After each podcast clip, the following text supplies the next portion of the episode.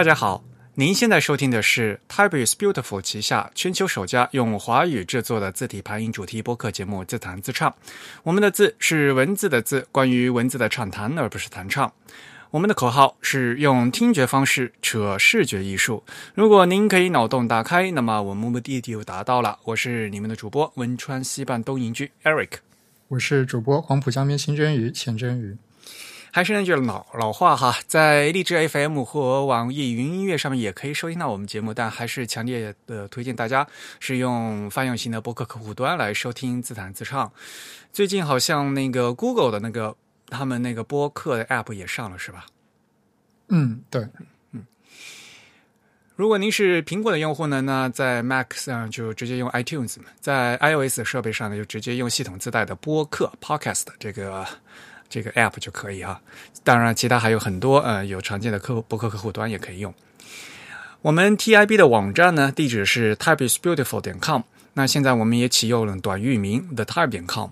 欢迎大家与我们交流与反馈，推荐使用邮件的形式。嗯，联络联络的地址呢是 podcast at the type 点 com，podcast 的拼写是 p o d c a s t，the type 的拼写是 t h e t y p e。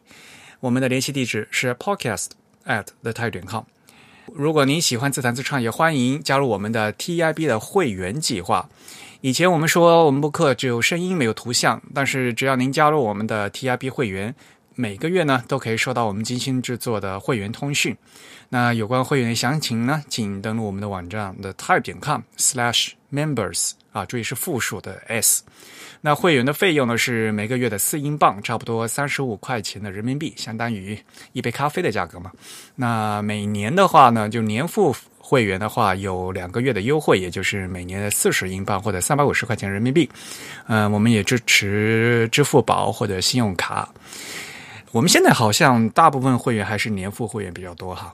嗯哼。嗯，感谢大家的积极参与。那么会员估计现在呢，应该已经收到了我们的第二期会刊了。嗯，第二期的会刊，我现在越做越多，现在第二期会刊也是三十二页。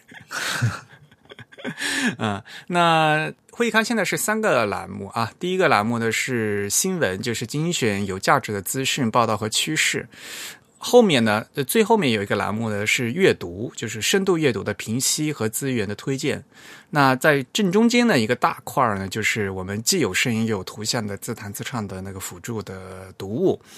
十月份的会刊呢，就是主要是八十二期和八十三期的辅助的读物。那里面呢，主要是我给大家呃写了一些，就是在安特卫普国际字体大会上面的台前幕后，还有呢，就是我们八十三呃八十三期写的小型大写字母的完全攻略啊，那个图越越画越多。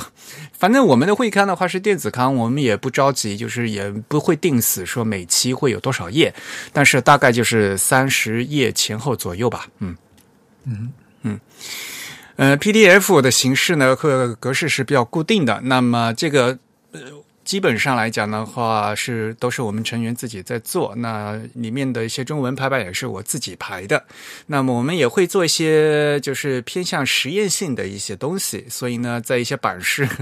和一些排版规则方面呢，可能会。和普通的一些出版物会有所不同，那也欢迎大家积极给我们一些反馈。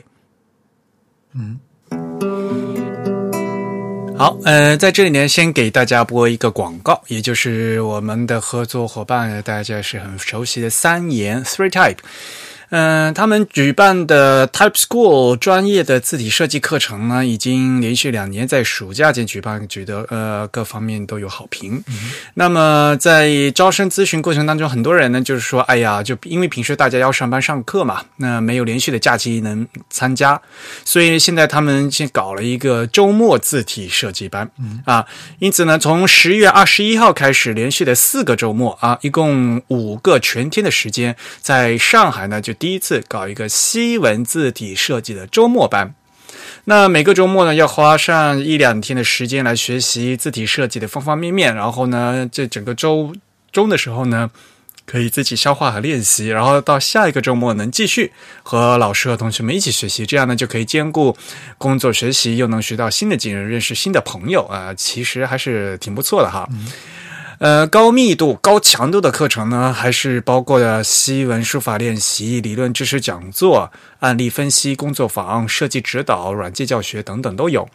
那而且呢，这次 Type School 的周末班还特地邀请到了德国字体与品牌的设计师 Hendrik Müller，他呢会主导一个连续两天的一个周末课程，然后分享一下他对自己呃多语言设计的一些经验呃经验与心得，以及与中国的各种故事。那么我本人呢也会过去参加一次授嗯授课啊，也就是继续我的文音讲坛。那嗯，Three Type 三言呢，以后也会继续嗯推出更多的设计的教育课程啊，比如说什么线上的 Glyphs 这样的教学等等。那我们也欢迎大家呢去关注他们的微信公众号，也就是 Three Type 啊，Three 啊是数字的三，呃，Type 就是 T Y P E，Three Types。嗯，好了。那我们赶快先和大家来分享几条新闻吧。嗯，其实，在会卡里面写了，就是 A Type I 啊，或者你念 RDB 也可以了。呃，国际字体协会的安特卫普年会，现在的所有的视频呢，逐渐的就搬到 YouTube 上去了。我现在看的话，好像是上传了，他们正在传，嗯嗯，还不全。我现在传了，好像是有三十七部了。啊，就他们慢慢在做，因为这个还是比较多的，嗯。嗯，但是国内的话，因为 YouTube 看不见嘛，所以呢，就可能要有一些科学上网的手段。对对对，之前那个，我们应该在上期节目的时候把这个把这个列表的地址发给过大家，在 Show Notes 里面，大家可以去订阅一下那个列表，应该就能持续看到它的更新。如果能访问 YouTube 的话。对，其实我在会会刊里面写了啊，然后呢，我在会刊里面也稍微给大家介绍一下，就比如说我们比较我个人和嘉宾印象比较深刻的几个演讲啊，我也把那个演讲的链接也放上去了，所以大家可以仔细去看。嗯嗯，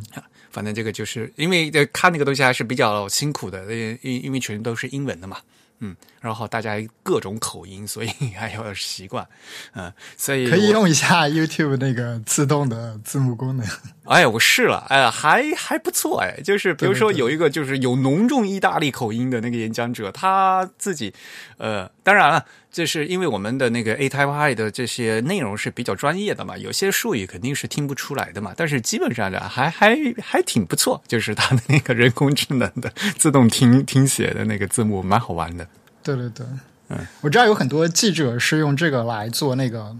音频转转文字的功能啊，是吧？就是听写，然后给它落实到文字，是吧？对对对，他就把一个音频然后传上去，然后用自动自动字幕功能把这个音频的字幕给转出来，然后这样会节省很多时间。那个有转中文的吗？呃，好像是有中文翻译的，但这个翻译是机器翻译的，但并不是很好啊。那那个是有英文字幕以后再从字幕翻中文嘛？我是说，他那个听写出字幕的话，有直接听中文的吗？这个还真不知道，说不定也有，说不定也有。回去搞一搞，嗯，要不然把我们播客全搞一个文字版。啊，不扯了，呃，不过反正这这段时间说到这个我呃社交网上的新闻的话，肯定大家还会说那个 Pass 的问题。你以前用过 Pass 吧？我记得好像。呃，对我我还用过挺长一段时间，而且那段时间还用的挺频繁的。对你用多长时间？嗯，可能也有个几年吧，有个两三年。啊，就这次因为关掉了嘛，其实还是蛮伤感的。就是他后来就是呃，给大家发了一个链接，说大家可以去备份。然后你去备份了吗？哦，备份了。啊，我也刚刚备份备份下来，才好像我因为我而且我一开始我那个还丢过一次账户，呃，后来看一下我，反正这次备份下来的话，是从二零一二年的一月一月份开始的。啊。然后我好像最后一次投稿就是大概在一一五年左右，所以就前后我还用了四年多呢。嗯嗯嗯，哎呀，就是看以前老照片还是蛮伤感的。对，就我我也发现我居然在 Pass 上发了很多的这个消息。对呀，比我想象的要多。对，嗯，就那天我在那个推特上面说嘛，就是看到一位那个推友写说他呃，就我念一下哈，他说。Pass 发邮电邮说你可以下载你的数据了。那么问题来了，我现在啊，现在我要把这些文件存在硬盘上的哪一个不见天日的角落呢？每到这个时候，我觉得那些在玻璃板、玻璃案板下压的几张照片，从书柜里抽出一本厚厚影集的日子，大概更适合我。对啊，就是这些数字的东西很烦，说实话。而且有时候其实跟实体的也差不多吧。不，而且有时候你要找的时候不好找，你知道吗？呃，实体的其实也不好找。呃，但是有时候有有些那些照片很不好搜索嘛。嗯，对。然后尤其像这种备份的话，你可能就放在一个硬盘，而且可能你不会放在自己主力机的电脑里面嘛，或者你就放在另外一个外置硬盘上面，你还得找在哪儿。有时候，嗯嗯，还是挺烦的。主要还是因为数字内容太多了吧，就是你很容易就生成很多的数字内容，然后不像实体的东西，假如你拍一个实体照片，其实不容易像你的数码照片积累这么多，你可能最后留下来的不是那么的多。所以从另外一个角度上讲，我们呃，就是其实内容问题嘛，这个是啊，我们多了很多这个垃圾的内容。对，就是也很难说是不是垃圾，但总是说多了很多这个。类似的内容吧，就很轻易的就多了很多类似的内容，就导致你不是很去珍惜它，也没有很好的去管理它。对，这个社交网站也是一样的，像朋友圈啊，那些什么公众号啊，那些东西的话，就是因为以前没这个东西嘛，然后所以大家好像就觉得要就要添加这些内容嘛，去填充这些内容嘛。但是事实上，就是好的文章并不是有你想象那么多嘛，好的照片并不是你要那么多的嘛，所以这就是很多在在在。凑数量的嘛，就是哎呀，所以啊，这是另外一回事了，我们不讲。不过反正总之来讲，就是看到最后那个 pass 他们要就关掉了嘛，然后那个邮件的最后一句，Thank you again for giving us the the opportunity to serve you。哎呀，感再次感谢您能给我这次机会为您服务，是吧？哎呦，这个这个这个英文写的好谦卑。嗯，不过反正就是啊，一个东西就一个服务关掉这个事情，还是还还要大家深思考的嘛。不，以前就前段时间国内也不是说嘛，好多现在这个东西就是你开一个账户很很容易，但是你关掉很难嘛。嗯，对这个东西的话，唉，虽然有点扯远了哈，但是还是就是感叹感叹一下吧。其实跟字体也差不多，我觉得有这么多字体，有的时候。你可能买来，或者是你无意下载到的，你最后也不知道它们存在你硬盘的什么地方。没有这个东西啊，就是因为有那个字体管理工具的问题嘛。嗯，但你也很难把它们全部，就你不可能经常去翻一遍你所有的字体，特别是一个设计师，他可能有个几百上千的字体，嗯，然后去里面重新挑一些你已经忘记的字体，其实也是挺难的。你有字体管理工具吗？呃，我以前用那个。那个是什么？那个是 Linotype 做的那个，嗯，Font Explorer 是 Explorer，嗯，对对对，我现在也很少用它了。我现在也很少用，以前有段时间还经常用，现在也也感觉不怎么用了。感觉日常用的就那么几个字体啊，这不不过说话说回来，就是所有那些个自己管理，也就是这个最实用了。就是相对来讲呢，还能因为有时候你看一下，比如说有什么科尼信息啊，就是它那从里面看还很好看嘛，然后。你要开关啊什么的，因为你装你字体，你电脑里面有，比如说几几百款、几千款字体，有时候你不一定要全部装嘛，对吧？你可以在里面开关之类的，这个还是相对来讲就是最实用的，还是就是这个，我觉得，嗯嗯。但是也啊，我们到时候改期再来专门讲一个吧，就是关于字体管理工具的问题。嗯嗯。好，呃，其他的一些新闻，我就是随便，就是我个人感觉比较感兴趣的哈。呃，有一个呢是二零一八年雷丁雷丁他们字体课程的那个作品展已经放到网上去，大家可以过去看。嗯嗯，二零一八年他们这个 M A 嗯 M A T D 这个班呢有一个啊。必须要说一下，这次第一次有一位我们中国大陆的学员过去。嗯嗯，这次我在那个嗯安特卫普的国际字体大会堂上，几乎每天跟他在一起啊，就是陈训昌。嗯啊，他也是参加了那个是吗？对对，他过来帮忙嘛。他们整哦嗯呀，因因为整个 A Type I 就是就雷丁的人都要来帮忙嘛，因为 Gary 是他们是主席嘛，对吧？对他们所有学同学嗯学生都过来帮忙。那个我觉得开一个 A Type I 就是这个等等于他们他们这个班就可以开同窗会，因为因为就是那些发言的人也都是很多都是雷丁的，他们就是老校友嘛。对，嗯，就就就雷丁的色彩特别强，就是就都是都是他们帮派的，就感觉。嗯嗯呃，这一个网页的话，我们也会贴在我们的这个 show notes 里面啊，就节目简介里面去，大家可以过去看。这个网页呢，最新的二零一八年的已经发布了，那就上面也有信息 archive，也有档案可以大家往前翻啊，就是十几年前，比如说是到二零零零年，就整个雷丁他们这个这个字体设计，他们叫嗯字字体排印和平面传达啊、这个系的作品啊，嗯，所以呢，你也可以可以去看一看陈同学他做的作品，他这次其实是做了一个那个仿宋，对，Sino 是吧对，sino sino 啊，sino，嗯。对。啊对，反正就是中中国的那个意思。对对对，就那个词根，对，嗯，因为雷丁他现在也是非常注重的多语言、多文字的排版嘛，所以，嗯、陈同学他在这次里面他做的，他选的是除了就是呃这个汉字字体以外，他还他做了一个天成文，嗯。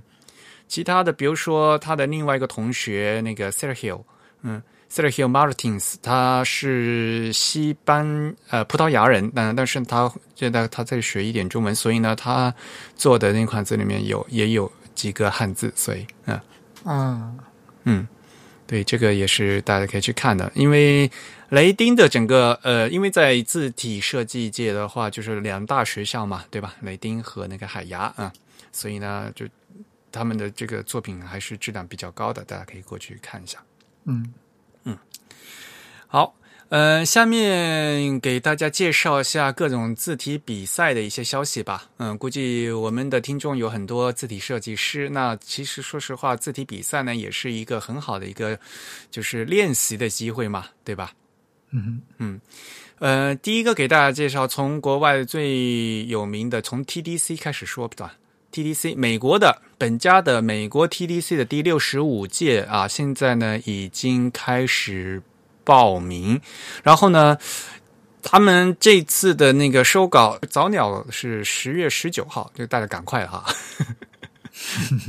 嗯，对，但是呢，呃，他们就整个的那个收稿的话是截止到呃十二月七号，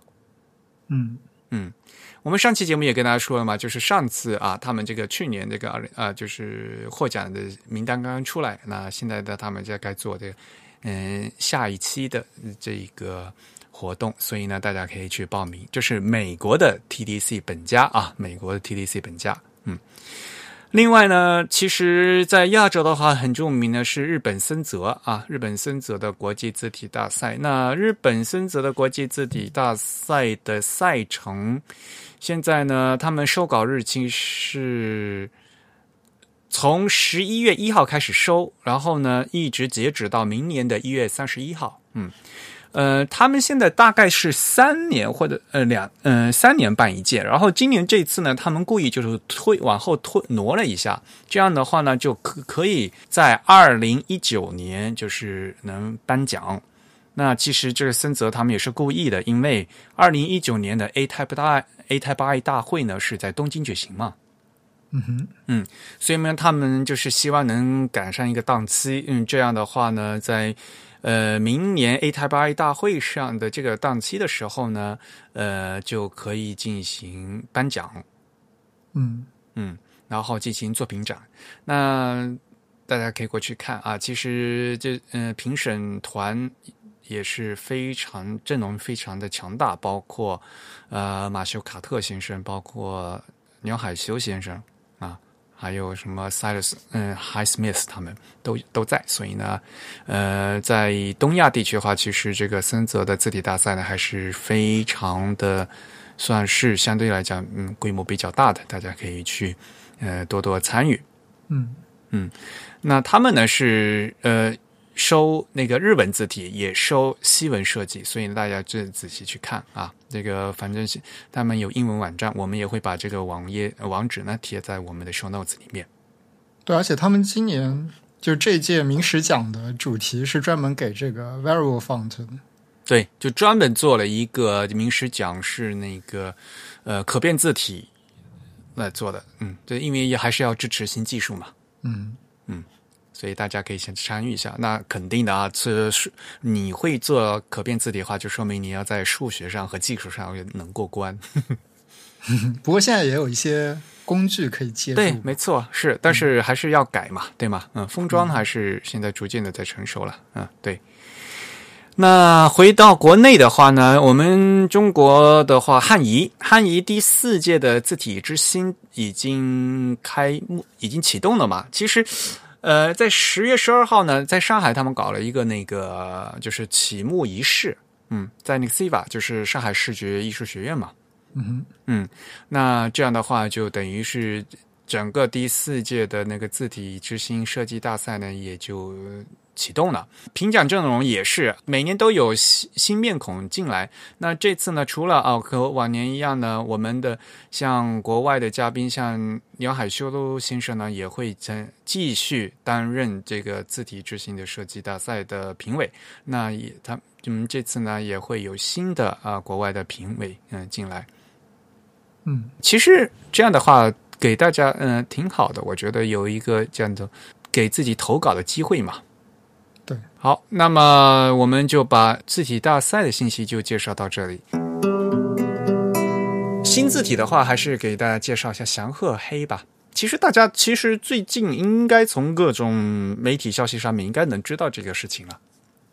对，它是不是跟塔兹干列有点什么关系？那，对啊，所以叫祥鹤黑嘛。对，所以它其实是塔兹干列的这个呃多语言版本，对吧？对，没错。啊，这个事情就是蒙纳字体，他们这次呢发布了呃新的几套字，简体中文版叫祥鹤黑啊，英文名字叫 M 祥鹤，M 就是蒙纳字体的 M 那个打头嘛，祥鹤黑，嗯，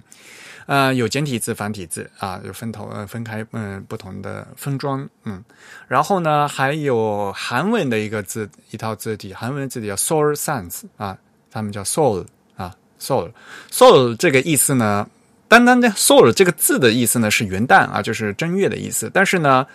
这个词的话，其实嗯听起来也很像首尔嘛，首尔是 soul，但是就是念快了也是 soul，soul，soul 嘛，对吧？嗯，所以有点一语双双关的样子。呃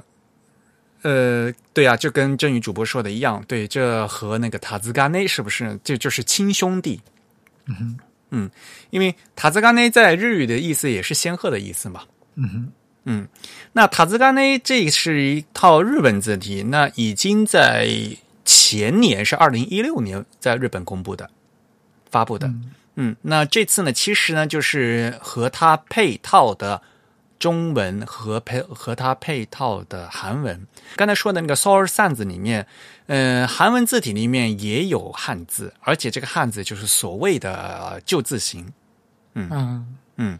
那这样的话，其实这样组就又组成了一套所谓的就 CJK 统一了的设计的一个套字了嘛。嗯哼，嗯，这听起来又像那个思源和 Note 系列，对不对？但是思源和 Note 系列是完全免费的，而这个蒙娜这个可是完全商用的，要要花钱的，而且还。不便宜，嗯，不过话说回来，就是，嗯，无论是祥鹤黑还是日本的塔兹干内，他们蒙娜一开始要做这套东亚字的一个最基本的一个呃出发点，是要做和 Neue Frutiger 搭配，嗯嗯。大家知道 “Frutiger” 这套字是弗鲁提格先生他所呃就人文主义字体嘛，对吧？是非常呃可视性非常高的一套字。后来呢，蒙纳呢就进行了一些修改了，开发了 “Neue” 的 f r u t i g 啊，“Neue” 是德语的新的意思啊。嗯，那天好像是有有台还是敌台，他们随便乱说说 “Neue” 是拉丁语，什么乱七八糟的。o 也是德语哈 o 也德语的心，嗯，呃，所以呢，呃，蒙娜他后来呢，在做就是把原来老的那个 Fruitica 进行了更新以后，开发了一套 Noia 嗯 Fruitica，然后 Noia Fruitica 它是有十款自重，因此因此，所以我们这次无论是塔兹干内还是这个中文版的祥鹤黑，还是 Soul Sands 啊，这个韩语都是十款自重，就是为了和那个 noref rtic 配套的。嗯，这个做法还挺像 Adobe 那个 Source 系列的。嗯，对呀、但是 Adobe 的开呃思源系列的话没这么多自自重嘛。嗯嗯，而且一开始会有人问，呃，也有人说为什么它这个自重分布是这个样子？嗯，是因为原来它出发点是要为了和 noref rtic 去配。嗯嗯然后另外一一点呢是说，呃，其实蒙娜它这次的同时推出的不仅是 CJK，呃，蒙娜还推出了一个那个 Noia Fruitica World，就是世界版本。然后其实这里面有什么呃越南语用的拉丁字母，就各种带各种那个满脸麻子那个 符号的那种，还有希腊字母、格鲁吉亚字母、亚美尼亚字母、阿拉还有什么阿拉伯字母、泰文字母、希伯来字母都有的啊。这样的，嗯、以前在很久很久以前呢，也出过天成文啊，所以就这呃就整套就都有了。对，这个、这个 Flutic Word 这个相当于覆盖了印欧语系的大部分。对，没错，嗯，而且它那个其实，嗯，它现在是 Word 是一个大 package 嘛，就是大包装。其实它还也可以分着卖的，就是说我我只想买那个呃泰米尔语的，或者我只想嗯泰米尔文的，或者我只想买泰文的啊，这个都可以分、啊可以分开卖的啊。那如果是 Word 的话，就是刚才说那些，就一个大包都有啊。嗯啊所以的话，就现在就是，呃，蒙娜它现在就是以这个 Noia Fruitica 为轴为中心，开发了周围一整套就是所谓的多语言的方案，嗯那，多语种、多文种的一个方案。对，嗯虽然了，呃，这个各个语呃文种开发的设计师都不一样嘛，所以呢，多多少少，比如说那个有人会觉得 Fruitica 阿拉比，嗯、就是 Arabic 那个阿拉伯字母看不好看啊，什么什么的，但是这个就是，呃，本来就是不同设计师做的。嗯啊，像这次我们这个中简体中文、繁体中文都是祥鹤黑嘛。那祥鹤黑的话，嗯嗯是汉字啦。那因为有先有那个塔兹干内啊，就先有日本汉字的，所以呢是从日本汉字过来的啊。它整一整套风格是统一的。嗯嗯那塔兹干内其实以前我们在呃也说过嘛，是总监呢是小林章先生，然后呢设计师呢是山田和宽和土井良太。那山田和宽先生他现在呢，他就在做完这这个项目以后，他就辞职了。哦 他他现在就独他是独立设计师了啊，所以他现在不在蒙纳了啊。所以呢，就是这套字呢是原来就是这三三位日本设计师做的。那中文的话呢，呃，另外有中国团队来帮忙做，因为中文这个字这么多嘛。而且呢，香港蒙纳，比如说像呃许大鹏先生，然后主要是许大鹏先生来看，那许汉文先生其实也也参与了一些啊，主要是就是也中国设计师也也有在看，但是呢。的确也是可和大家说的，就是像比如说简体中文里面也有一些字看起来蛮奇怪的啊，嗯嗯嗯所以这个东西呢，呃，反正大家也可以过去看一下啊。嗯，还有注意就是它现在可能在呃，因为它新上市在打折啊，呃，这个价格的话，要不然的话，呃，十款自重的话六千多块人民币不贵，说实话，因为。因为它这个不像国内的那种什么商业是呃另外收费商用收费，它这个就是在国外像 MyForce 的点 com 的话，它就它的那个授权就是你一台电脑的那个授权嘛，终身授权可以直接用的呀，嗯，可以商用的，而且是嗯对，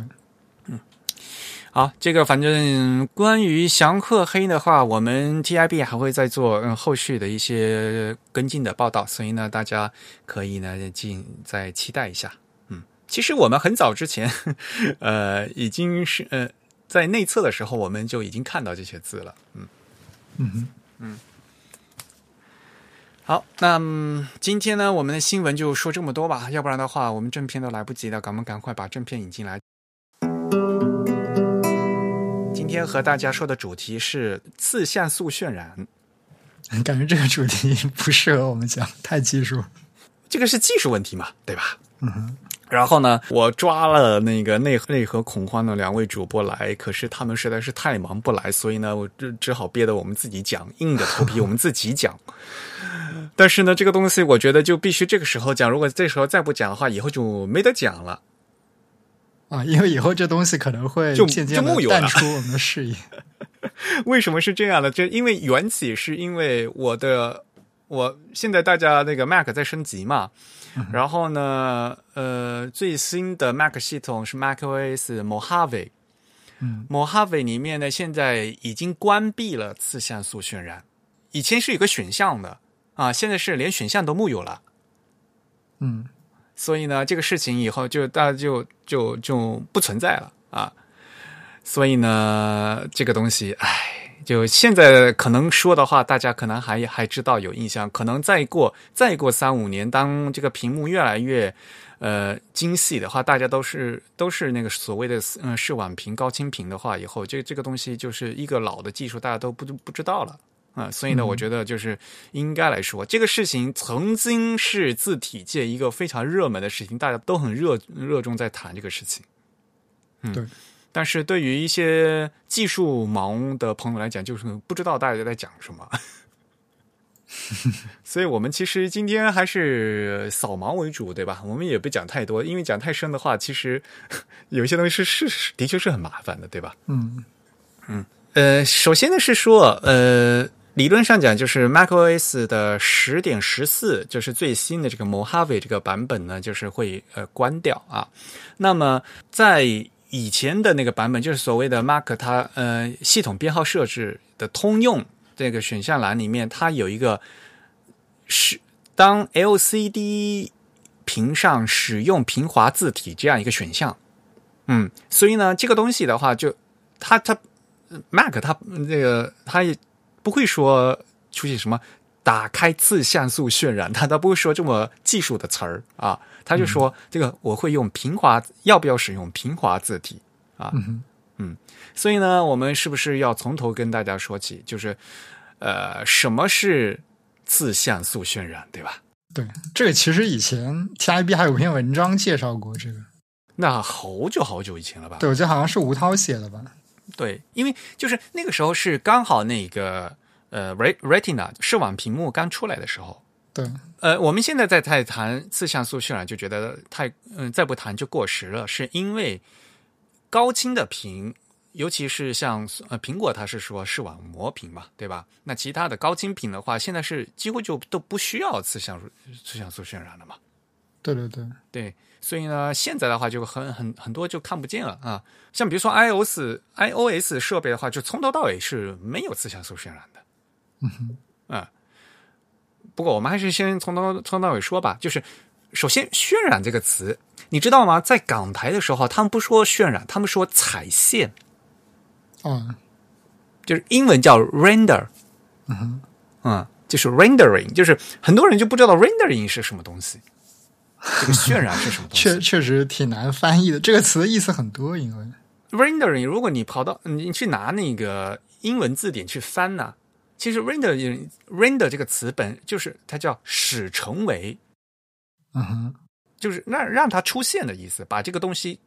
表现出来的意思啊。所以呢，具体的，比如说我可以说是说成是描绘，或者说看具体，甚至是翻译都可以，就是把这个意思呈现出来嘛。嗯，就是呈现的意思啊。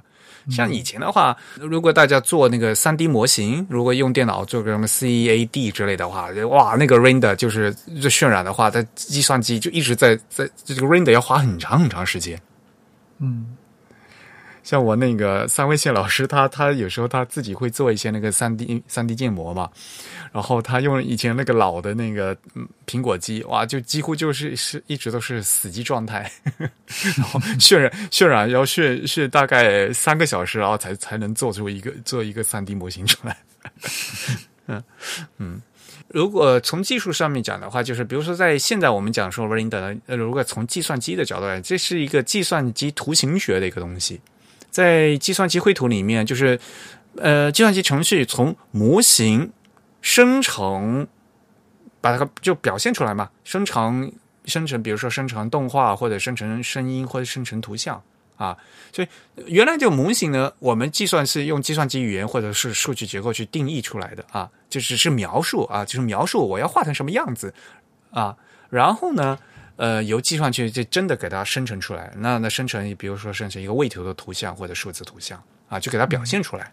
啊，嗯，那字体的渲染也是嘛，因为我们现在绝大多数的字体的话，大呃大家知道是点阵字和轮廓字比较多嘛，嗯。嗯。当然了，就像比如说上嗯前一期我们博客节目也说，其实还有 Meta Font 啊这样的这个所谓的骨架字这种东西啊。但是现在呢，我们大绝大多数的字呢，就都是已经是轮廓字了嘛。嗯，但是虽然我们这个字字体是轮廓的，但是我们的显示屏依然是点阵的。嗯，这个还是一一个一个的像素，还是马赛克嘛。所以呢，就会就一个问题呢，那我轮廓。怎么样去给它变成马赛克的这样的东西，给它显示出来？所以就是有一个山格化的一个过程，对吧？就真宇，你念炸炸格化是吧？啊，对，这是一个有争议的读音。我反正我听的都是山格化，就没有人能念炸格，那就是套格子嘛。因为马赛克马赛克都是格子嘛，那我一个轮廓描绘出来以后，因为你套格子肯定是套不准的。嗯哼，嗯，就关键就是一个问题，你套格子肯定是套不准的，所以那么你这个嗯就会出现锯齿的问题，对吧？嗯嗯，那么这样的话就是呃把指定的字形用像素要表达出来，那绝大部分的显示设备呢，它那个像素是正方形或者长方形的小格子，所以呢会会说叫什么商格化啊，呃。但是呢，坑就坑在这一点。现在有很多新的设备，它那个像素并不是方形的。对，嗯，是啊。但是呢，有些东西现在就给它模拟成方形的，对吧？对，嗯，这又是另外一个课，嗯，的问题。所以呢，就是说，呃，我们要做渲染，我们的字体是轮廓的，那我们要去呃给它渲染出渲染到屏幕上去呢，肯定要套格子，那套不准肯定会出现锯齿。那么为了让这个字体看得平滑，那么我们就要给要要做一些，给它在边缘上稍微给它做一些模糊，去骗过眼睛，让人看起来它似乎比较平滑。对，嗯，那么现在就来了，这个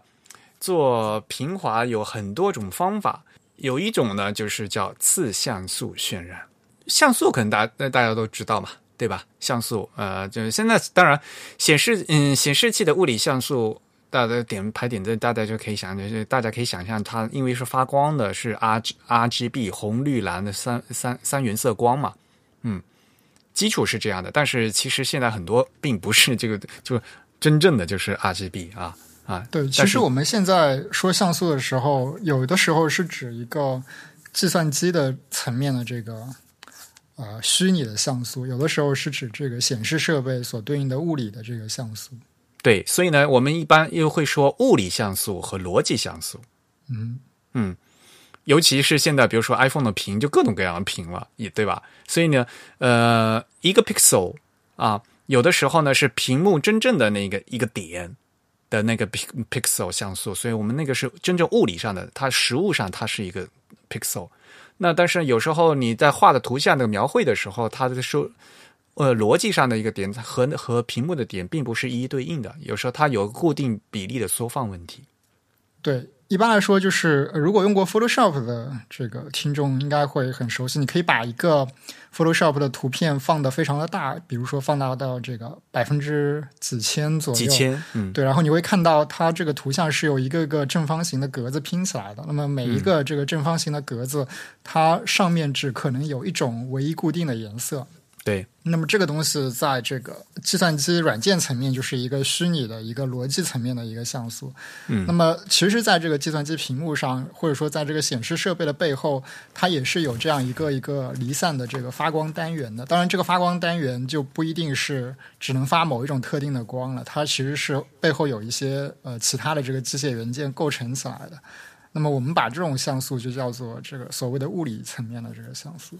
嗯。当然，真正屏幕的话，就是简最简单的屏幕的话，它都是那个所谓的 RGB 嘛，对吧？发发三色光，然后呢是它是那种并排的嘛，对吧？对对对，然后就是典型的 LCD 的屏幕都是这样。对，但是嗯，当然现在有很多其他的屏不是这样子了，对吧？对对对，嗯嗯嗯，所以呢，就是有逻辑像素的问题和实际的物理像素的问题。那么。呃，理论上讲呢，就像刚才郑宇说的，理论上讲，我们在做逻辑像素的话，就一个像素的话，它只能有一个颜色嘛。对，就所谓的一块一块马赛克只能有一个颜色嘛。嗯，那我们无非就是说，希望马赛克能做的精细一点，对吧？让让它做的尽量小，不让肉眼能看出来，这样呢，我们人人看起来就是平滑的嘛。嗯嗯，但问题是，你平分辨率。太低的话，我们还是能看到颗粒的。那这样种颗粒，就马看到马斯克，对于这个字体来讲啊，就是很坑啊，就全是锯齿嘛。啊，对，嗯，所以呢，呃，现在就是讲说如何就做这个字体的平滑，所以是我们所谓在字体说是抗锯齿这样的一个工作，对吧？对，其实呃，这件事情我们可以更。更一般化的来看它一下，就是说，我们知道那个在这个呃真实世界里面，如果我们拿一支笔去画一个图像，无论它你是写一个字还是画一个图，你画出来的这个色彩和色彩的这个交界的边缘，通常来说，我们认为它是呃有一定的连续性的，它并不是一段一段这个割裂分离开来的。那么，一般我们会说这种是一种模拟的图像，因为它具有很强的这个连续性。而实际上，你在这个电脑显示屏上，你其实都是用一个一个离散的这个发光单元来显示它们的，所以这导致了它们不可能是完全连续起来的。嗯，这这件事情不只是在图像上，实际上在声音层面也是这样子的。我们知道，这个数字音乐其实它都是有一些离散的这个。单元来构成起来，来模拟出一个听起来比较连续的声音。那么图像上其实也有这样一件事情，所以就是我们怎样让这个色彩的这个交界线看起来能像自然的画笔画出来这么连续、这么的平滑，其实是那个电脑图像显示需要解决的一个问题。那么字体这种东西其实呃尤其讲究这样一个东西，因为字体它对这个图像轮廓的边缘的精细度以及它的这个平滑度的要求是更加高的。嗯。对啊，我记得以前你说过，对吧？就是那个什么看锯齿，这个什么 anti-alias，对吧？那个真，你你上次说的应该怎么翻译来着？啊，对，就是呃，我一直说就是 anti-alias 这个词可能翻译成反锯齿或者抗锯齿有点局限吧，它可能只局限在这个字体显示的这个层面。事实上，那个如果那个学过信号处理的这个同学的话，这个理工科的同学。他可能会知道，这个信号处理里面有一种技术叫抗混叠或者叫反混叠技术，它解决的就是一个将一个高频的信号采样到低频的过程中出现的一些嗯意外的失真的情况。那么，其实我们知道，这个图像在计算机屏幕上显示也是类似这样一个。呃，频率更高的信号被采样到一个频率更低的信号，或者说，我们更简单的理解一点，你可能在这个自然的画布上，这个像素的密度是非常非常高的，但是你现在还原到这个计算机屏幕上，这个像素的密度就低了很多，所以它也是这样一个向下采样的过程，所以不可避免的也会遇到这个呃信号混叠的这样一个物理现象，所以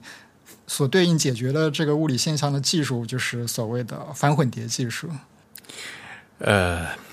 呃，采样采样频率高低这个事情说通，呃，说通俗一点就是马赛克的大小。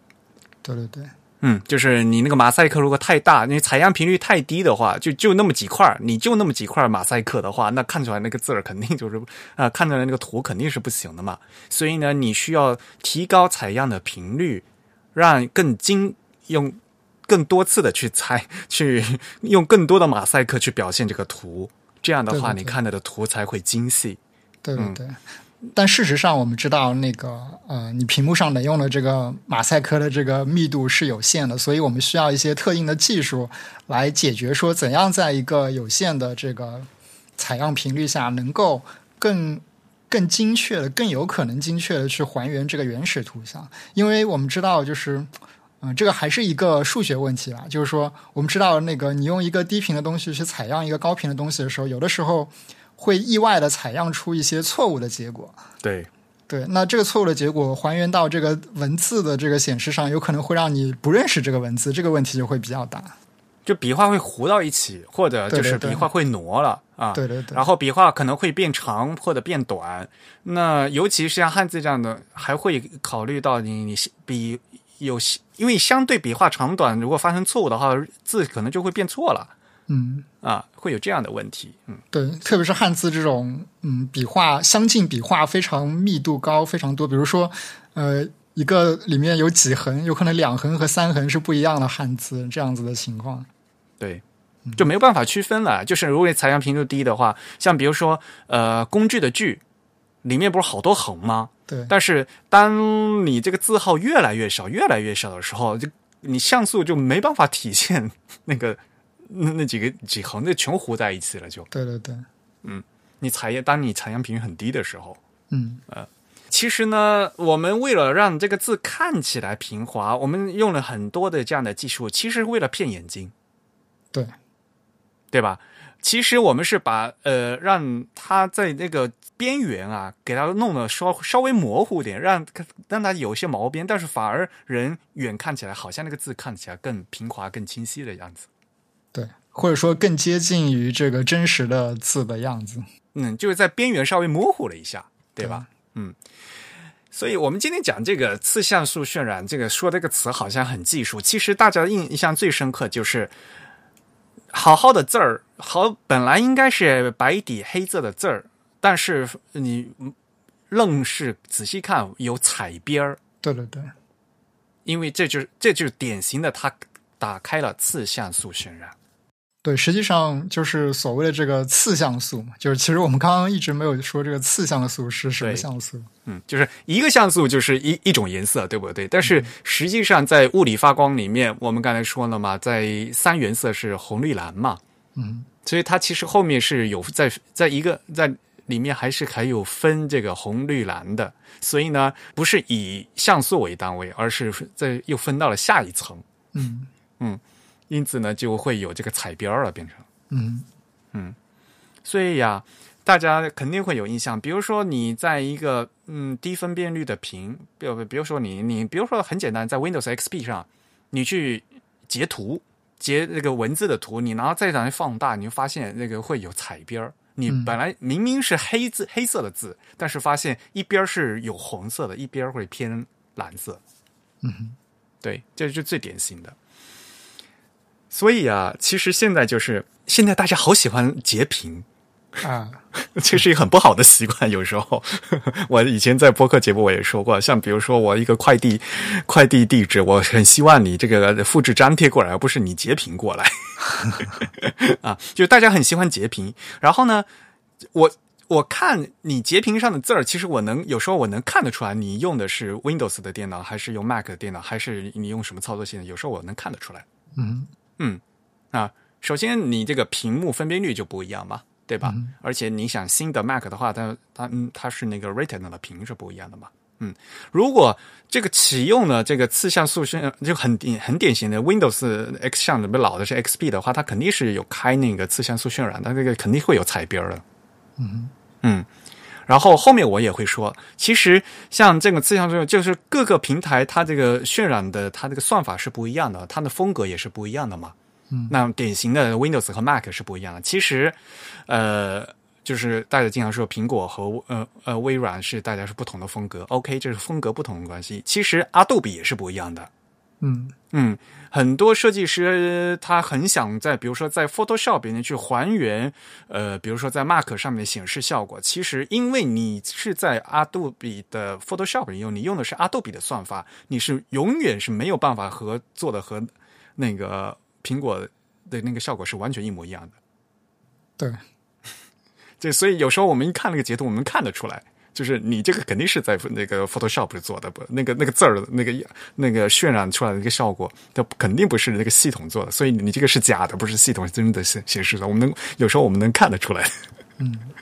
嗯，当然这个分别很细微，这个需要你多看多多比较就会知道。嗯，不过呃。刚才就说到一个事情，就是次像素渲染，对吧？次次像素平所谓的次像素平滑，说实话，它这个就是依赖底层的硬件细节。这这说实话，这是一个 hack 嘛，对吧？嗯，就是为了让人眼睛看起来平滑，它它甚至把原来一个像素都都给拆开来啊。嗯，因为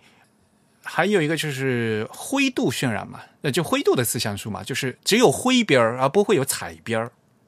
对，这个就是嗯，最早的这个所谓的灰度的反锯齿的技术，对，它就是将一些我们知道，呃，直观来说，我们认为一个黑白的字体的话，你应该只用黑色或者是白色来显示某一个像素点，这样构成的这个字体是黑白的。但是我们发现，这样子你画出来的一个，如果不是横平竖直的一条线条，它肯定是会形成一个锯齿状的台阶的东西。就是典型的点阵字嘛。对对对，那么在这个基础上，呃，我们就发现，如果说我们将这个台阶状的这些点中的某一些点改成某几个稍微浅一点的灰色，它会让你的视觉上看起来这条线没有那么明显的台阶感，而更像一条连续的直线，就在边缘稍微模糊一一点，是吧？对，连续的曲线或者是连续的斜线，那这个就是最早的一种。呃，反反锯齿的一种技术，我们一般现在叫做灰度灰度级别的抗锯齿的这样一种技术。Grayscale 灰度啊，就是在真正的那个像点阵子的话是就是不是黑点就是白点嘛，但是在这个台阶上锯齿上面呢，加上了一个灰度的，就是灰的灰灰的一样的东西，所以感觉上就在这一个锯齿上面加了一个毛边儿。对对对。这个可能早期的一些 UI 设计师他们会手工的使用这个技术，手工做，对他们可能会画一些嗯非常小尺寸的这个位图的图标的时候，嗯。嗯，我们知道早期的这个显示屏的这个尺寸也很小，就是可用的这个像素量很少，那么他们可能需要在一个嗯十几像素或者是几个像素见方内的这样一个区域画一个图标，嗯，那这个图标如果他希望能表现的图像内容更丰富的时候，它显然像素量不够用嘛，那么它就会采用这样一种类似灰度抗锯齿的思路来实现这个图标，将某一些像素的这个颜色呢改成一个呃利用视错觉的效果，可以创造出更多的这个图像表现的空间。嗯嗯嗯，对的，嗯，其实用灰度来讲的话，你至少还是黑的嘛，还是黑白的嘛。但是你用这种次像用彩色那个次像素渲染的话，把你你把 R G B 都分开来的话，就啊就那种彩边就就我还是很难受，说实话。对对对，尤其是你放大的时候，啊，特别严重。嗯，对，所以其实它并不是让你放大来看的，它是让你在一个固定的屏幕位置，在一个固定的尺寸上去看它。对对，嗯，像我刚才也说了嘛，就这这种这种渲染的话，其实是后面有计算机的算法在的。对吧？然后刚才也说了，各个平台是不一样的，这就就诞生了。其实，在以前，在字体界显示界，大家一直在说的这个问题，就是微软和这个苹果他们两家的不同风格的事情。嗯，对吧？我们现在也不说好不说坏的话，但是至少你风格是不一样。嗯，这是肯定的，对吧？那么最主要的一点呢，就是说。微软它希望能尽量显示的清晰，嗯，呃，所以呢，它尽量去呃去对齐那个格子，因因为要对齐格子，所以要挪动 这个东字体的笔画，因此有时候字的笔画笔形会遭到破坏，嗯，而呃，苹果这方面，它是为了尽量去还原这个字体设计师的笔画，所以呢。因此，它要尽量在这个渲染的方面要继续去做，因此它就看起来会看起来很模糊，因为它会毛茸茸的感觉，就是这个苹果的这这个算法。嗯嗯，你还记得以前这个 Safari 有那个 Windows 版吗？啊，对。对，就那时那时候啊，就苹果他们的工程师啊，就千辛万苦说想把那个这个苹果的这个渲染效果带到 Windows 上去嘛，所以它这个 Safari，比如说 Safari 第三有 Safari 第三这个版本有 Windows 版本的，所以如果你你在 Windows 打开的 Safari，就发现里面的字所有的字就毛茸茸的。啊，他用了自己的这个对图像引擎。对他们工工程师很拼的，就是我虽然是用在 Windows，但是呢，我不用 Windows，它那个渲染效果，在我这 Safari 里面，我专门用我 Safari 的引擎去渲染，所以那时候大家呃，就因为这个东西啊，其实是看习惯的问题。就用户那时候一看就觉得好像我 Windows 里面的字看的这么干脆，就就就非黑即白的这么脆，然后到到 Safari 里面看，所有的字全部毛茸茸糊在一起。嗯嗯，但是呢，这样的话就是能，因为毕竟刚才我们说这种就看锯齿的话，是为了尽量在利用视错觉去保持这个字形的原型嘛。嗯嗯，所以呢，就微软会走上呃。Hinting 的不归之路，为什么叫 Hinting？是叫渲染提示嘛？他就为了尽量这个套格子能套得准，他要挪位子啊。所以呢，Hinting 就是呃要出发这些指令，让这些字让这个像素去套套格子的时候能挪位子。这所以它是下指令，而且这个指令必须是每个字号都必须做。嗯。所以这个太坑了，呃，手工去做做做的话，做做死了。嗯，那这个苹果它这方面，就是因为苹果在 OS Ten 之后啊，你还我不知道你知道不知道哈，就是 macOS Ten 啊，它在最早时候，它现在已经是 Mojave 是十啊十点十四嘛，对吧？当十点零的时候，就十点一这个版本第一版 OS Ten 刚刚出来的时候啊。当时，如你在系统截屏，现在系统截屏默认出的是一个 PNG 的一个有带透明度的一个图形格式嘛？最早最早 OS Ten 刚刚出来的时候，如果你是截屏的话，它默认是 PDF 格式。也就是说，Mac 它这整对整个这个屏幕显示，它就是我相当于是在这个印刷屏显示在屏幕上的感觉。嗯，它就是。嗯，所以他在做渲染的时候，就是以印刷品渲染的这样的一个思路去做的，就是我把 PDF 显示在屏幕上。嗯，所以他用的那个整整套引擎，就是都都是用这个印用印刷的方式来来做的，就是这个思路去做的。嗯嗯，当然，呃呃，其实还是屏显了，但是但是他他是在呃这样这样一个思路做的，所以他一我们就说苹果的呢，它是更嗯去尊重。自行设计师的这个轮廓，但是呢，它可能就是因此要牺牲这个清晰度，看起来会毛茸茸的，在分辨率没那么高的屏幕上的话，嗯嗯，还有一个，比如说副作用，就是可能你这个正常的嗯正常的 regular 和这个 bold 粗体，这个它的那个区别度就没有那么高啊？是吗？有的时候对，因为。你 regular 的字可能会被你渲染的毛茸茸的嘛？啊，就 regular 可能会看起来更粗一点，就因为毛茸茸的话，就显得就那么粗了嘛。而 Windows 它因为是对齐像素，它会会显得特别特别细啊，特别脆嘛。嗯嗯，那粗体的话也它也要对齐像素，所以呢会导致它会改变那个字形嘛，的字会变形嘛，所以呢就是变成它那个对比度很高，就细的特别细，粗的特别粗。嗯，对，嗯，呃，就其实事实上，呃，这些所谓的反锯齿的技术，它作用最明显的这个场景，都是一些字号相对小的文字。对，那么 Windows 的话，我们刚刚也提到，它有一个所谓的它自己的一套 hinting 的技术。那这个 hinting 的技术，呃，它所谓的加入了这些 hint，主要是告诉这个渲染引擎说，你在一个固定的字号下，能够以什么样的方式去改变我这个。字体轮廓的骨架来适应你这个屏幕的像素，呃，实际上我们可以换句话说，在某些非常小的字号下，你看到 Windows 所渲染出来的这个字形的轮廓是跟这个字体本身轮廓不一样的另一种新的轮廓。对，一个非常典型的案例就是所谓就是很早像 Windows XP 的那个那个宋体，嗯，中译就是大家说宋体，其实是中译宋体。当时虽然说说是宋体，其实那个根本不叫宋体，因为它其实，在小字号里面它是点阵字。对对对，它其实是另一个字体，它就是一个独立的字体。对，它是按而现在小字号，它是按每个字号重新做过的一个点阵字。对对对，嗯，然后放大了以后，它才可能用那个轮廓字去再去重新渲染。对对，小字号的话，它这这直接显示不出来了，因为那个呃马赛克太太隔的太大了，它没法显示的，所以它其实是事先在预做好的那些点阵字直接调出来又显示的。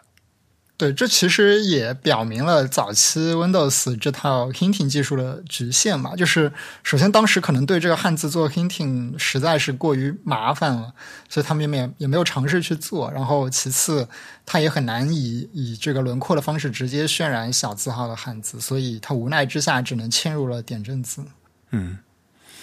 但是你话说回来，哪怕到现在，它汉字的这个 hinting 也没解决呀。呃，对，就是实际上他的这个思路并不是非常适合来做汉字的小字号渲染。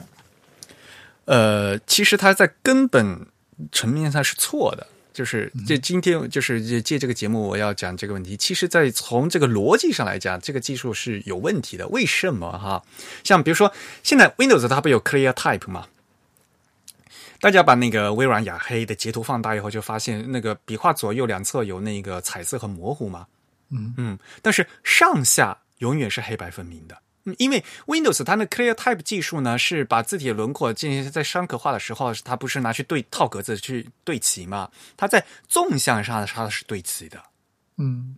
嗯，所以呢，笔画在竖直方向上呢，肯定是以像素为单位的，有或者没有。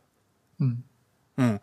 但是就横向上啊，它它会它会它会进行就是就所谓的我们这这抗锯齿的这些东西。嗯啊，然后这样就变成什么呢？雅黑这样是显示出来，就会发现这个字啊高高低低。我们我们那时候不是在在耻笑，就是微软在 Windows 启动什么正在启动四个字，你就发现，呃，正在启动这个四个字都是高高低低的不平的。嗯就说汉字的横画，它对它它套格子嘛，所以它不在上面的格子，就在下面的格子，它不会进行这个虚拟。然后呢，对竖笔才会虚才会进行这个这个渲染。嗯好，然后你就在想，为什么它这 Clear Type 做这个技术只会对竖笔进行处理，而不对横笔进行处理？嗯就是因为这是老外发明的，它是针一开始是针对 C 文做的。大家想一想，西文里面重要的是纵向笔画的间距 （spacing），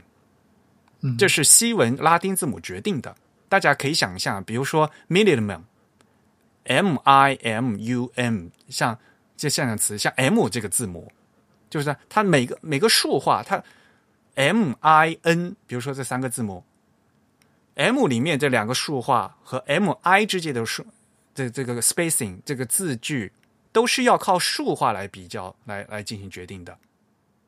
我们这我们这字体设计师都在训练，问这西文这个间距怎么弄啊什么的。西文非常非常重视纵向，就是这个竖画之间的 spacing。只要把这个对好了，横向其实是无所谓的，就是相对来讲没那么重要。西文里面，嗯因此老外一开始他们开发他们开发的技术就是为了为了西文，所以呢，在西文里面，你只要把竖竖笔对齐了，其实是 OK 了，没事的。但是这个东西一拿到汉字，像这样，汉字往往是横画比较重要，汉字那个竖画并说实话，汉字的竖画并没有那么多。嗯，像比如刚才说的嘛，这个工具的句子嘛，你想竖才两两俩竖，有那么多横。嗯，因此这样一个原来是针对西文自己。呃，西文字这个拉丁字母这个结构而开发出来这个工具，强行来用在汉字上面，它肯定是力不从心的。嗯他就根本就没有想到说这个汉字横画怎么处理的问题，他只会处他只会处理竖画。这个技术它原来开发的就是思路就是这个样子。对，而且其实汉字还有这个竖排横排的问题，跟这个。拉丁字母不太一样的是，拉丁字母通常都是横排的，或者说通常都是朝这样一个水平方向去排过去的。但其实汉字是可以竖排的，也就是它可以在另一个基线方向去排列的。这不会影响到那个平的那个渲染方式吗？呃，实际上这个思路是有一点类似的，因为我们知道，通常来说，如果一个拉丁字母不是转向九十度来写的话，那么它肯定是一个水平方向排列的这样一组字母，所以它的这个左右方向的这个呃区分是比较比较重要的，也就是所谓的这个数值的笔画之间的这个区分是比较重要，因为它首先决定了你单个字母的这个字形是不是足够的稳定，另外它也决定了相邻两个字母之间的这个区分是不是足够的明显。而是而汉字的话，其实它天生就不是这样子的一种文字。嗯，对，它其实决定这个字是不是能够被辨认，不只是取决于呃水平方向的两个字之间的关系，也不只是取决于那些垂直的笔画。嗯，所以呢，像哎呀，像微软，它现现在还有那个什么 Directed Write，对吧？它那些渲染引擎。嗯，虽然他们在努力的做，但是呢，一开始呢，这些技术完全都是为了这个西文去做的啊，所以它用在这个汉字上，它总是有力不从心的地方。嗯嗯，当然了，我们也知道，就是新嗯微软的新的这个自嗯自己渲染技术，他们也在一直都在做了，他们也在做新的算法啊。但是这个东西的话，如果就是他们一直强烈依靠这个渲染提示的话，这还是非常辛苦啊。像渲染提示 Hinting 这个东西的话，Mac 是完全不用的，在苹苹果的设备、苹果系统是完全都扔掉不看的。嗯，字体设计师在做的时候，一开始啊要做这么辛苦，在像在苹果的系统里，他们是完全不用的。嗯，Windows 里面对这个文字渲染的形式，就是它有什么？以前去看的话是有什么清晰，呃，什么标准有标准有清晰有什么 clear type 嘛，就有有各种那种选项嘛。以前，嗯嗯，像那 Windows XP 的话，就是进行那种看看锯齿的这种。像到 Windows Vista 和七的话呢，就是有那个 clear type 嘛。嗯，当然了，到现在呢，就是 Windows Ten 的话，也他们也开始支持这个高高精屏了嘛。啊，说到 Windows 高清屏也是乱七八糟的嘛，就是各种百那个屏幕缩放都百分百百分之两百或者那也是各种软件不对应之类的嘛，对吧？嗯嗯，这个当年苹果的话，它不是它在改那个 Retina 的时候，它逻辑像素它是做两倍处理嘛，比如说做逻辑的两倍、三倍，呃，iPhone iOS 也是一样嘛，就逻辑上的做，然后再再进行缩放之类的嘛。嗯这样的话，对于软件来讲，比较相对来讲比较好对应。嗯，Mac 里面的话，反正对文字的渲染的方式的话，就是如果你打，要不然你就关掉啊，很小的字号它就全部关掉啊。要不然你开的话，就只有一个开关啊。开关呢，那如果是你选择平滑的话，那就全局的就是强看锯齿啊，就是都是那种毛茸茸的。嗯嗯。然后呢，就是阿杜比，阿杜比有它自己独特的算法。其实大家如果到那个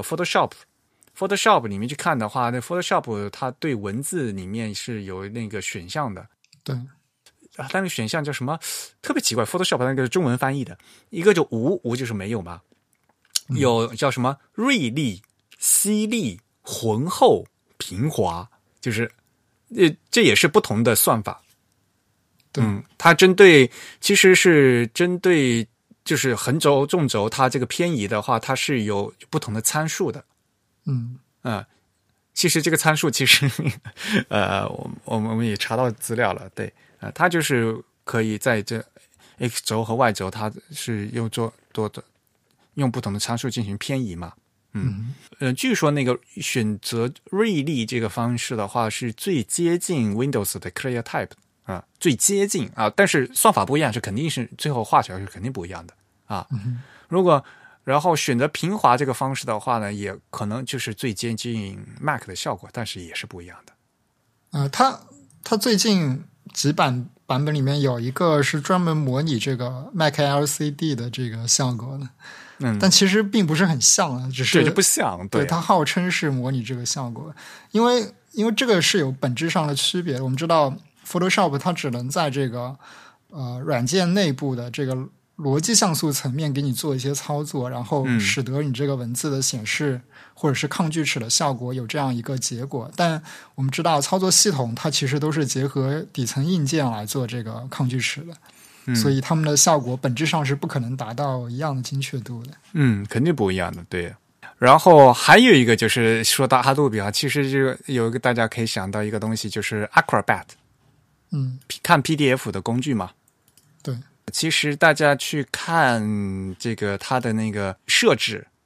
它对这个文文字渲染的设置也是有的。嗯，那大家打开去看那个嗯 PDF 选项，对这个文字设置也是有的啊。然后你也可以选。那个渲嗯，应该是页面显示吧，呃，到页面显示，它就有渲，它就有渲染这个选项，然后有平滑文本的选项，然后也有下餐你可以选，嗯，然后所以同样一个 PDF，如果你在 Mac 上，你用 Mac 系统默认 Preview 打开和用这个 Acrobat 打开，在非 Retina 屏上面。显示效果其实是不一样的，大家仔细看那个文字，其实是不一样的。虽然嗯，不过好像现在好大部分的 Mac 都是 都是 Retina 屏，反而就是就看不出来，其实还是不一样的。再仔细看，因为算法是不一样的。对，其实还是比较容易看出差别。那就是就是看你平时有没有注意去看。对对，那个字儿其实是差别，嗯嗯，反正我们一看就是看得出来的，对对对对。所以这个东西，呃，大家就发现，其实你看出来的东西就不是原来的东西，呃，跟字体设计师画的东西完全不一样，中间有这么多层啊，有字有系统帮你重新渲染过，有这个不同的这个 App 帮你重新渲染过，所以就呈现出来的东西是完全就就都不一样的。啊，你好像觉得我我哪怕我做成 PDF 了，这总是一样的，也不一样的。啊，你谁知道你嗯，你这个 PDF 发到客户那边去，然后他用什么样的环境，用什么软件来看啊？最后看出来这个其实这个效度还是不一样的。对，不过反正话说回来，这个东西呢，说到底都是为了就是搞这个分辨率太低嘛，对吧？分辨率高的话，这个就不需要了嘛。对吧？嗯，分辨率高的话，反正我套格子，反正套的就直接套嘛，因为有足够细的格子能套我的马赛克足够细嘛，对吧？所以啊，这个东西以后说不定以后 L 这个 LCD 屏就木有了。对，嗯嗯，所以啊，那个时候啊，就一直在说嘛，反过来在做字体设计的时候，但大家会做这个什么呃，适合屏幕阅读的字体吗？就像这个东西很扯呀。马修卡特是最坑的，那时候被微软抓过去说，我因为我这个要你尽量就给我做一个什么像素对齐的东西啊。马修卡特说好，我帮你做。结果那一款字开发出来也也要大半年的时间啊。然后结果就微软说不用了，我们这个屏已经现在已经高清了，所以 不用了。啊，一直到现在也有很多就是说为。就是比如为屏显专门优化有这样的字体在，但是呢，大家一定要看清楚它的思路是什么样的啊。对，不过嗯，这件事情其实避免不了。我们纵观这个字体设计的发展史，这照牌时代，字体设计师自然会为了迁就照牌的这个印刷效果，去做一些字体结构或者是这个轮廓上的修正。然后就它它会有它会有 hack，会有反。就是，屏像比如喇叭显示时代，自然自然也会有这样子的修正去为它服务。对，所以但是问题就是说，呃，当然所有设计都是这样，你专门为它一个设备，为它这样的一个的专门定制一个东西，这样的效果肯定是好的。嗯嗯，但是当你这个设备你像不变变了，你说话说回来，你像。像你平面设计师的话，你做图的话，现在都希望去对齐像素嘛，对不对？那你但整个不都变掉的话，这个就是多坑的一件事情啊，对吧？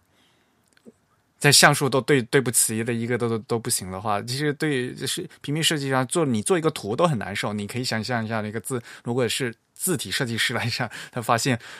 他那个完全不对的话，被渲染成这个样子，他字都变形，完自己设计师心里也很坑的呀。对对对，所以其实理想来说，呃，为特定的这个显示设备，我们这个显示设备是广义上的，无论是印刷的还是屏幕的。那么设计师设备啊其实最好对最好不要为了特定的这个渲染的媒介来做一些嗯有损你这个理想理想设计的效果的一些奇怪的 改动，就尽量要避免这样子的改动。我们所要追求的还是说，呃，我们考虑这个显示媒介是尽量理想的，那么优先在这种情况下去将你的这个作品完善出来，然后再去考虑说为这个媒介的迁就去做一些适当的、有限量的改动，而不要特别是为了这个改动去做一些设计。没有这个东西，要是看说你这个改动是你这样改值不值得。嗯嗯，比如说，呃，我在做字体，然后我这个字体呢，其实也只是一个 logo，对吧？也就这么几个字，而且呢，我这几个字呢，嗯，说这这几个 logo，其实也就是为了，比如说，呃，就圣呃万圣节这这样一个 campaign 啊，就是做这个活动啊，这一个礼拜做完，这个字就不用了。说实说实话也无所谓，嗯嗯，而你如果是想做做一套，比如说是正文字体，希望那它的这个整个使用寿命能长，能比较长久，能让用户用在五年、十年、几几十年都能用的话，那你这个决策肯定是不一样的呀。嗯，嗯你希望能在五十年用的话，那你就要想到，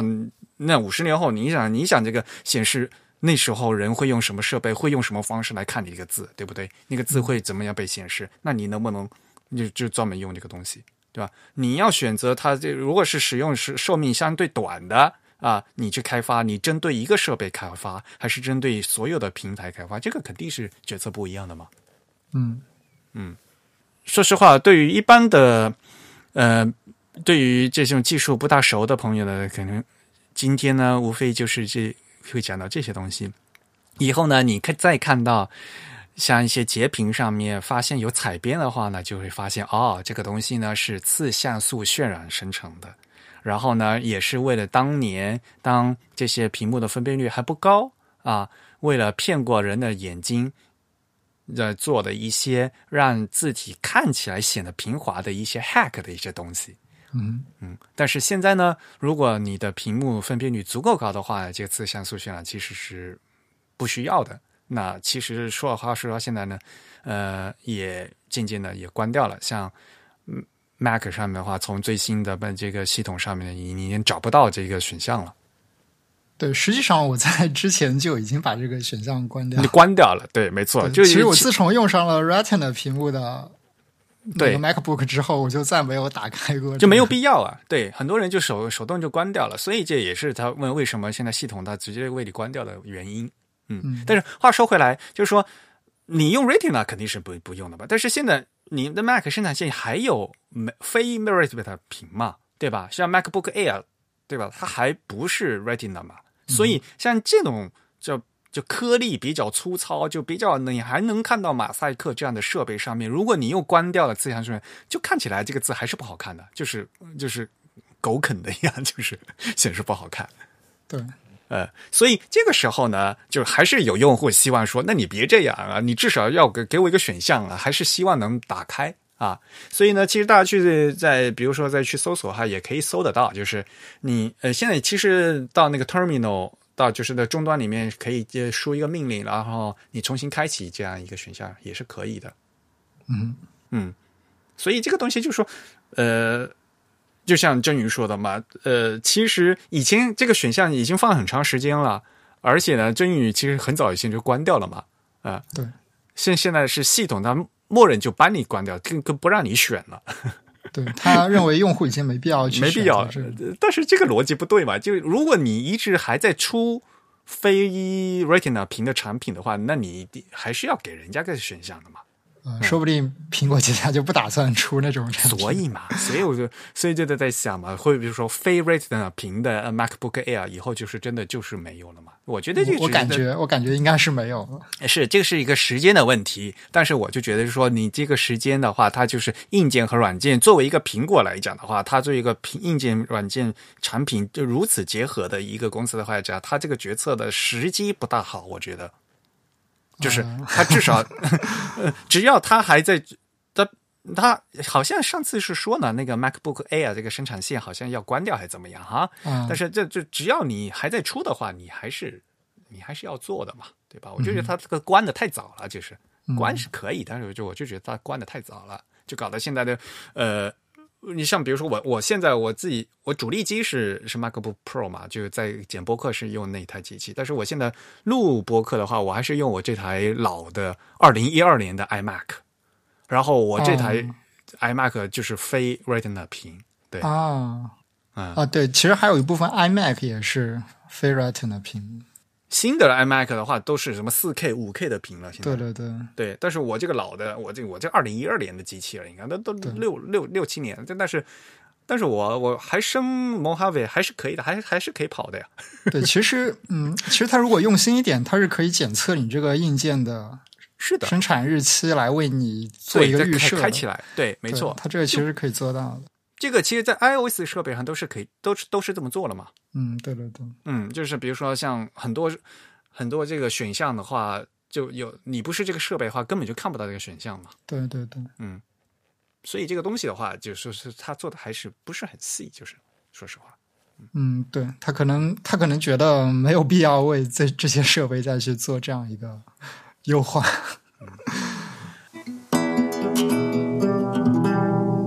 啊，不过话说回来啊，这个自像素渲染除了这个设备的问题的话，就是我们那个呃呃字体里面，就是 TrueType 字和这个 PostScript 字，还是也是这个对这个渲染还是有差别的。嗯嗯，这个东西的话，可能以后我们还要下次再找另外的机会讲。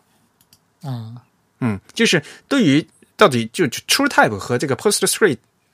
就是就二次贝塞尔曲线、贝基贝基亚曲线和三次贝基亚曲线，就是到底有什么不同嘛？嗯嗯，它其实其实它是有这个问题的，所以当年呃，就是像这个浏览器，在浏览器渲染的时候，它这长得都就是字都长得不一样，因为它、呃，像这个，所以这个东西的话，就是